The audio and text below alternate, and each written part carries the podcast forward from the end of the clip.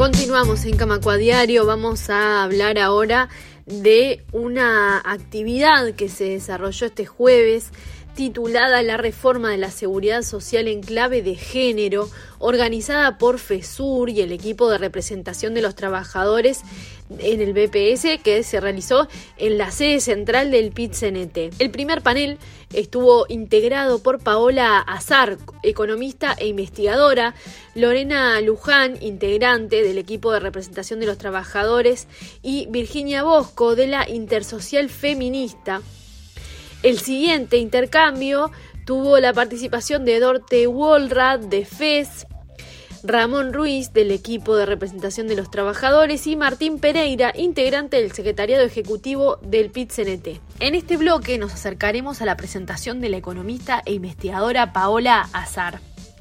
Si bien todavía no se conoce qué formato tendrá finalmente la reforma de la seguridad social, el proyecto de ley ha tenido decenas de modificaciones en su pasaje por el Parlamento.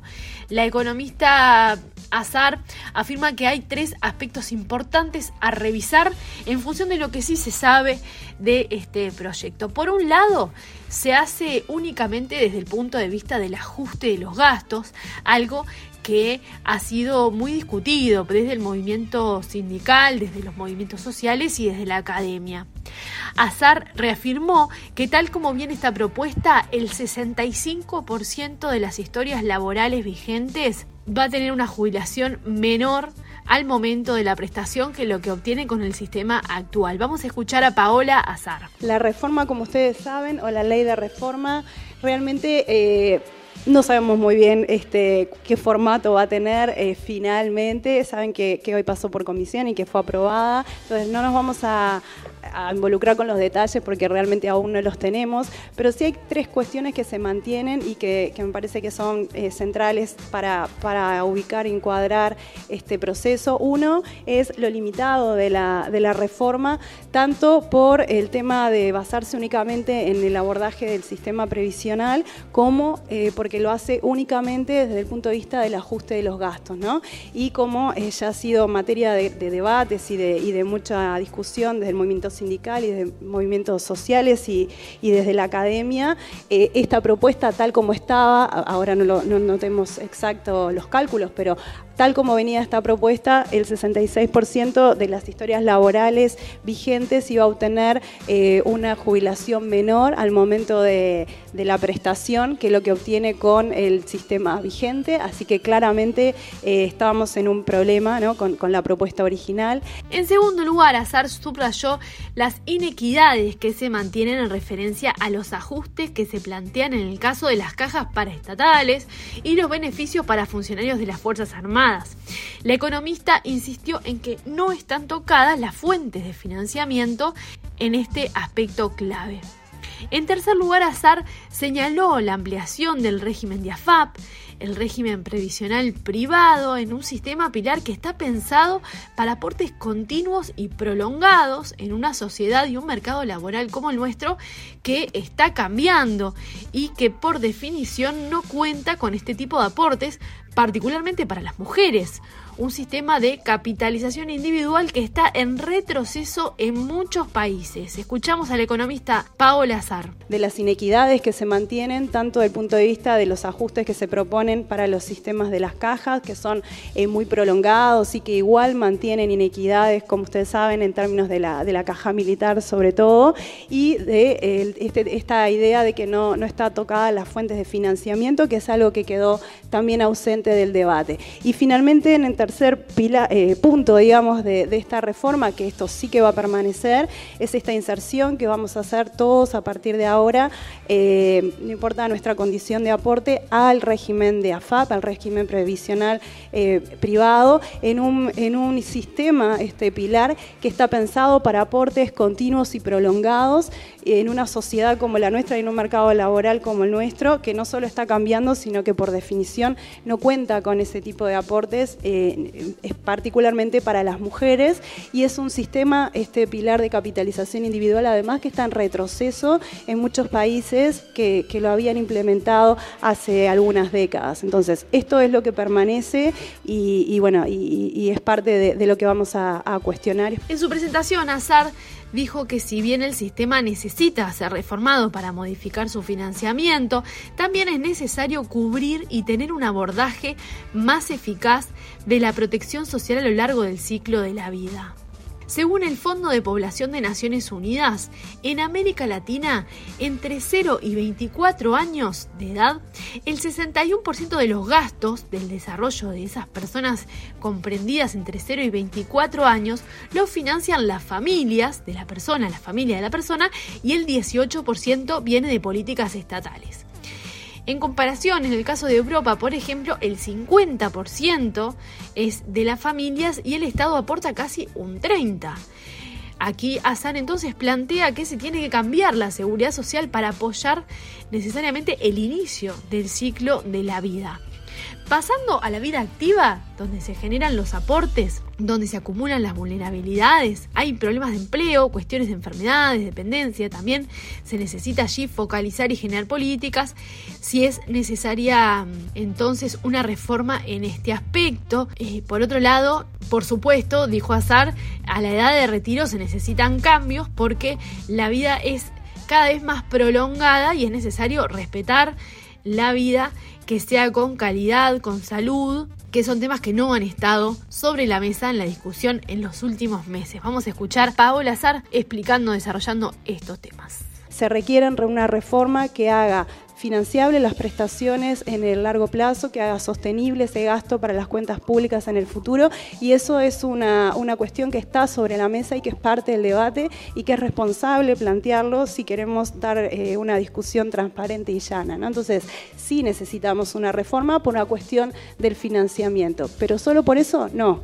Necesitamos también una reforma porque necesitamos cubrir mejorar o tener un abordaje más eficaz de la protección social a lo largo del ciclo de vida. Y esto implica que, vamos que, es necesario trabajar no solo con el sistema previsional, sino con el sistema de seguridad social en su conjunto. Por allí ustedes tienen que este sistema de seguridad social al que apostamos o deberíamos apostar en la discusión a contribuir a que sea más eficaz, eh, nos cubre durante la infancia o debería. Ahí tienen un dato de, de UNFPA que plantea que en América Latina, si se fijan, entre 0 y 24 años, en los países de América Latina, el 61% de los gastos lo financia la familia de la persona y el 18% viene de políticas estatales, ¿no? de la condición del sustento, ese es el porcentaje. Cuando vamos a, Europa, el 50% de las familias y el Estado aporta un 30% casi de, esa financiación del consumo. Entonces, tenemos que cambiar la seguridad social del lado del, del ciclo de vida al inicio, seguro.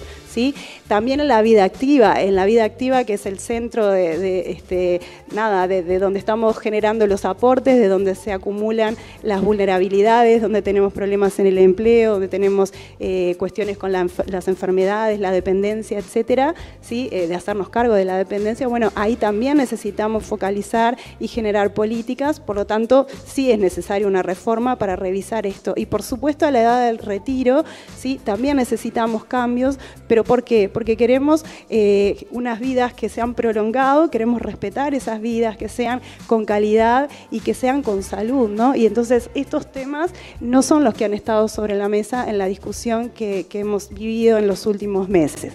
En particular, si nos detenemos en el aporte de la mirada de género, la investigadora dijo que la perspectiva de género devela otros flancos de esta reforma. Desde la perspectiva de género, del análisis económico, dijo Azar, lo que planteamos es el bienestar de todas las personas que depende de dos tipos de activos. Allí explicó que existen los activos materiales que tienen que ver con el acceso al mercado de trabajo, con los ingresos, y otro tipo de activos que son los inmateriales, vinculados con los trabajos que hacen a la cohesión social, a la generación de confianza, a la transmisión de valores, la empatía, todo lo que da sentido como comunidad está en esos activos inmateriales. Aquí también se producen otras desigualdades entre varones y mujeres que Paola Azar explica en el siguiente fragmento. Cuando nosotros incorporamos una mirada de género sobre estos temas, eh, lo que queremos plantear es que a esta reforma que estamos, este, que queremos que sea para un mejor sistema de seguridad social y más eficaz, la perspectiva de género le puede agregar o le puede, le puede desvelar otros flancos, ¿no? ¿Por qué? Porque desde la perspectiva de género del análisis económico, nosotros lo que planteamos es que el bienestar de todas las personas depende de dos tipos de activos, ¿no? Unos materiales el acceso al mercado de trabajo, seguramente a los ingresos, etcétera, y otro tipo de activos que son los inmateriales. Y ahí tenemos todo lo que tiene que ver con eh, los trabajos que hacen a la, cohesión social, a la generación de confianza, a la transmisión de valores, ¿sí? a, la, empatía entre nosotros, todo lo que nos da eh, sentido como comunidad está en esos activos inmateriales, ¿no? los activos no materiales. ¿Cómo hacemos para que eso se difunda y nos llegue a todos? Necesitamos sin duda igualdad de oportunidades en el acceso al empleo y al ingreso, pero también necesitamos tiempos, asegurarnos tiempos de varones y de mujeres, de familias y de la comunidad para generar nuestras capacidades como personas y para desarrollarnos. Necesitamos políticas públicas, necesitamos infraestructura y por supuesto necesitamos este, que todo esto se afiance en los lazos comunitarios y familiares. ¿Qué pasa? Desde el punto de vista de género, en la siguiente, ninguna, ni los varones ni las mujeres estamos en pie de igualdad para generarnos estos activos materiales e inmateriales y en particular hay este, una desigualdad que ustedes saben que, que está latente y presente entre varones y mujeres que el género, como les decía, condiciona estas posibilidades que tenemos para acceder a esos activos materiales y no materiales y por supuesto eso implica que tiene consecuencias en el momento de retiro, ¿sí? nuestro acceso al empleo, a los cuidados, a, las responsabilidades familiares, determina cuál es nuestra situación en el retiro y consideramos que no es responsable diseñar intervenciones sociales, políticas, propuestas de reforma como la que estamos eh, analizando si no tenemos en cuenta estas diferencias de partida porque las consecuencias, eh, eh, digamos, van a ser este, muy negativas, ¿no? O vamos a seguir profundizando desigualdades. Otro plano de desigualdad entre hombres y mujeres tiene que ver con la inserción en el mercado de trabajo donde se ve que, aunque tengan mejor calificación, las mujeres se insertan en sectores de baja productividad, del sector informal, en sectores de menor calidad de empleo. A esto se suma además que a medida que las mujeres aumentan su educación, su nivel educativo, tienen un ingreso más asegurado al mercado de trabajo, algo que no pasa con los varones, que para cualquier nivel de calificación acceden más rápido. Estas restricciones en la vía laboral, sin duda, señala, señaló Paola Sar, son restricciones a la hora del retiro. Vamos a escuchar sobre este punto. Eh, la inserción, en primer lugar, desigual de varones y mujeres en el mercado de trabajo, ¿no? Eh, ustedes saben que las mujeres, más allá de su calificación, las mujeres que se insertan en el mercado laboral tienen mayor calificación en general que los varones y sin embargo se insertan en sectores de baja productividad, del sector informal, en condiciones eh, de menor calidad del empleo. ¿sí? Eh, además, en el caso de las mujeres, a medida que aumenta digamos, su educación, su nivel educativo, eh, tienen un ingreso más, una entrada digamos, más asegurada al mercado de trabajo. Esto no pasa con los varones, que para cualquier nivel de calificación acceden inmediatamente al mercado de trabajo. Entonces, estas restricciones se van a transformar en restricciones a la hora del retiro y ahí tienen un cuadrito que ven este, en términos de la proporción de varones y de mujeres que se jubilan ¿sí? con el sistema actual. Nada de esto lo va, a cambiar la reforma. Las mujeres representan casi el 60% del total de personas que reciben pensiones a la vejez, es decir, que no tienen un acceso por sí mismas a, una jubilación propia. Tampoco creemos que esto lo, vaya a cambiar ninguna de, las, este, de los puntos que se han tocado en la reforma y sin duda las mujeres, y esto es un punto súper importante, están mucho más expuestas a transformaciones que tienen que ver con interrupciones de su vida laboral asociadas a las cargas de cuidado, a las responsabilidades, mejor dicho, a las responsabilidades de cuidado, que esto no está tan presente en el caso de los varones. Y esto también implica una condición desigual al momento del retiro. En términos de, pero no solo es en términos de empleo, el propio, bueno, el Instituto Cuesta Duarte fines del año pasado sacó un informe que muestra que eh, tenemos una gran proporción de, la clase trabajadora que está en situación de, ganar salarios alrededor de los 25 mil pesos. Fue un, estudio como muy, muy difundido. Bueno, de esa, de esa población que está en esta situación, un 37, que es un 35% de los ocupados, 37% eh, son mujeres, 32% son varones. O sea que esta condición de bajos salarios aplica mucho más a las mujeres. La mirada de género también aporta otros planos de desigualdad expuestos por la economista e investigadora Paola Azar en esta actividad organizada por la FES y por el equipo de representación de los trabajadores en el BPS que tuvo lugar ayer en la sede central del pit Estamos repasando una de las exposiciones allí, como les decía, y vamos a hablar entonces de otro aspecto que tiene que ver con la perspectiva de género con la que se puede mirar este proyecto de reforma de la seguridad social, este proyecto de reforma de las jubilaciones y pensiones que está a punto de aprobarse con los votos del oficialismo en el Parlamento. Eh, Azar agregó además que existe una segregación laboral que tiene que ver con que las mujeres en general están en sectores de servicios, en educación, salud, cuidados, servicios que muchas veces necesitan una calificación muy alta, incluso mayor que para otras muchas tareas en otros sectores, y que sin embargo son servicios que la sociedad misma no valora lo suficiente.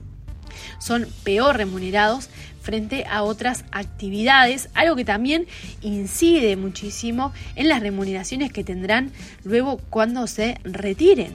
Algo que además entiende que es una inequidad absolutamente persistente y extendida. Esta segregación que hace que la mayoría de las mujeres o las mujeres se estén presentes en estos sectores en particular que además son esenciales para que la sociedad funcione, como la educación, la salud y los cuidados. Justamente Azar recordó que los cuidados no han aparecido en el debate, esto que tiene que ver con cómo ordenamos el tiempo para hacernos cargo de las responsabilidades familiares y de responsabilidades de trabajo remunerado, algo que sigue dependiendo de cómo las mujeres nos arreglamos con nuestros tiempos.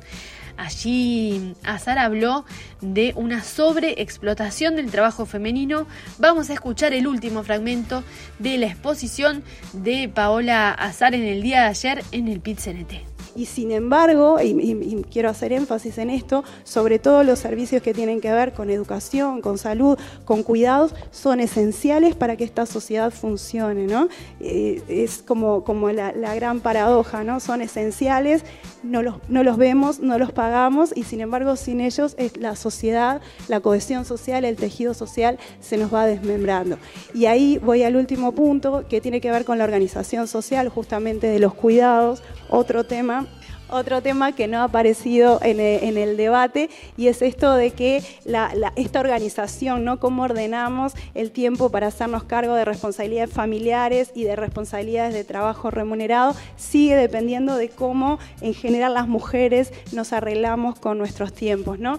Y acá, eh, bueno, esto como que esto recae eh, básicamente en las mujeres y vamos a, los cuidados de los adultos mayores, básicamente son realizados por familiares y, dentro de esos familiares eh, son, son mujeres las que se encargan de esta situación. Esto genera como una sobreexplotación del trabajo femenino, ¿no? Estamos insistiendo en que las mujeres se inserten en el mercado laboral, tengan altas tasas de participación, a la vez siguen teniendo a su cargo las tareas de cuidado, no estamos generando políticas de apoyo y no estamos generando corresponsabilidad, ¿no? La distribución de esos tiempos entre varones y mujeres, una participación mucho más abierta de la comunidad y una preocupación más abierta en el cuidado no solo de las personas dependientes eh, mayores, sino también de, los niños. Entonces todo esto genera una sobreexplotación del trabajo femenino que en el largo plazo no es sostenible y no, no es deseable. Em, entonces, estos son como los puntos sobre los que queríamos llamar la atención. Para terminar, y no, no quiero extenderme más, la, idea de nuestro enfoque y estas discusiones que hacemos sobre la seguridad social con, una mirada de género, poniendo estas restricciones que nos condicionan y que no cambian con esta reforma, ni, están sobre la mesa en las discusiones, tiene que ver con esta idea de que vivir más años es un privilegio y es un, derecho, y lo tenemos que hacer en condiciones de calidad de vida, de salud, de bienestar, y eso de vivir más años requiere eh, no, no, estar pensando necesariamente políticas que contrarresten los costos, sino pensando cómo nuestras economías se pueden adaptar a esas vidas más largas. ¿no? El desafío es cambiar el eje de la discusión. En el mismo sentido, esto de la estructura demográfica, eh, la, estructura de, acceso a la igualdad de oportunidades que queramos generar, el desempeño económico que se pueda generar a través de esta mirada a nuevos sectores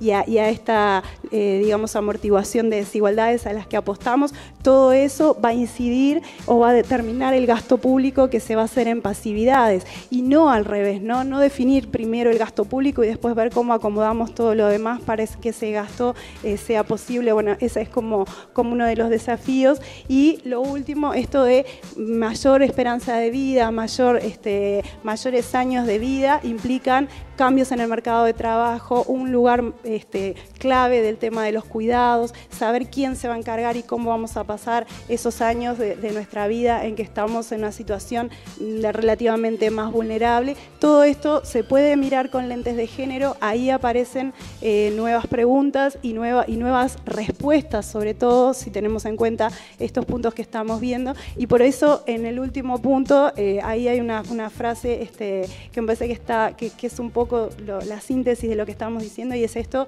de que el corto y el largo plazo empiezan el mismo día, ¿no? Entonces, pongamos sobre la discusión lo que nos está pasando ahora en el mercado de trabajo, miremos las restricciones que tenemos, seamos conscientes de las condicionalidades que tenemos varones y mujeres para movernos en el mercado remunerado y en el trabajo no remunerado y eso nos va a ayudar a generar un largo plazo, efectos de largo plazo mucho mejores de los que tenemos. Por aquí terminamos este bloque y el programa de Camacua Diario del día de hoy.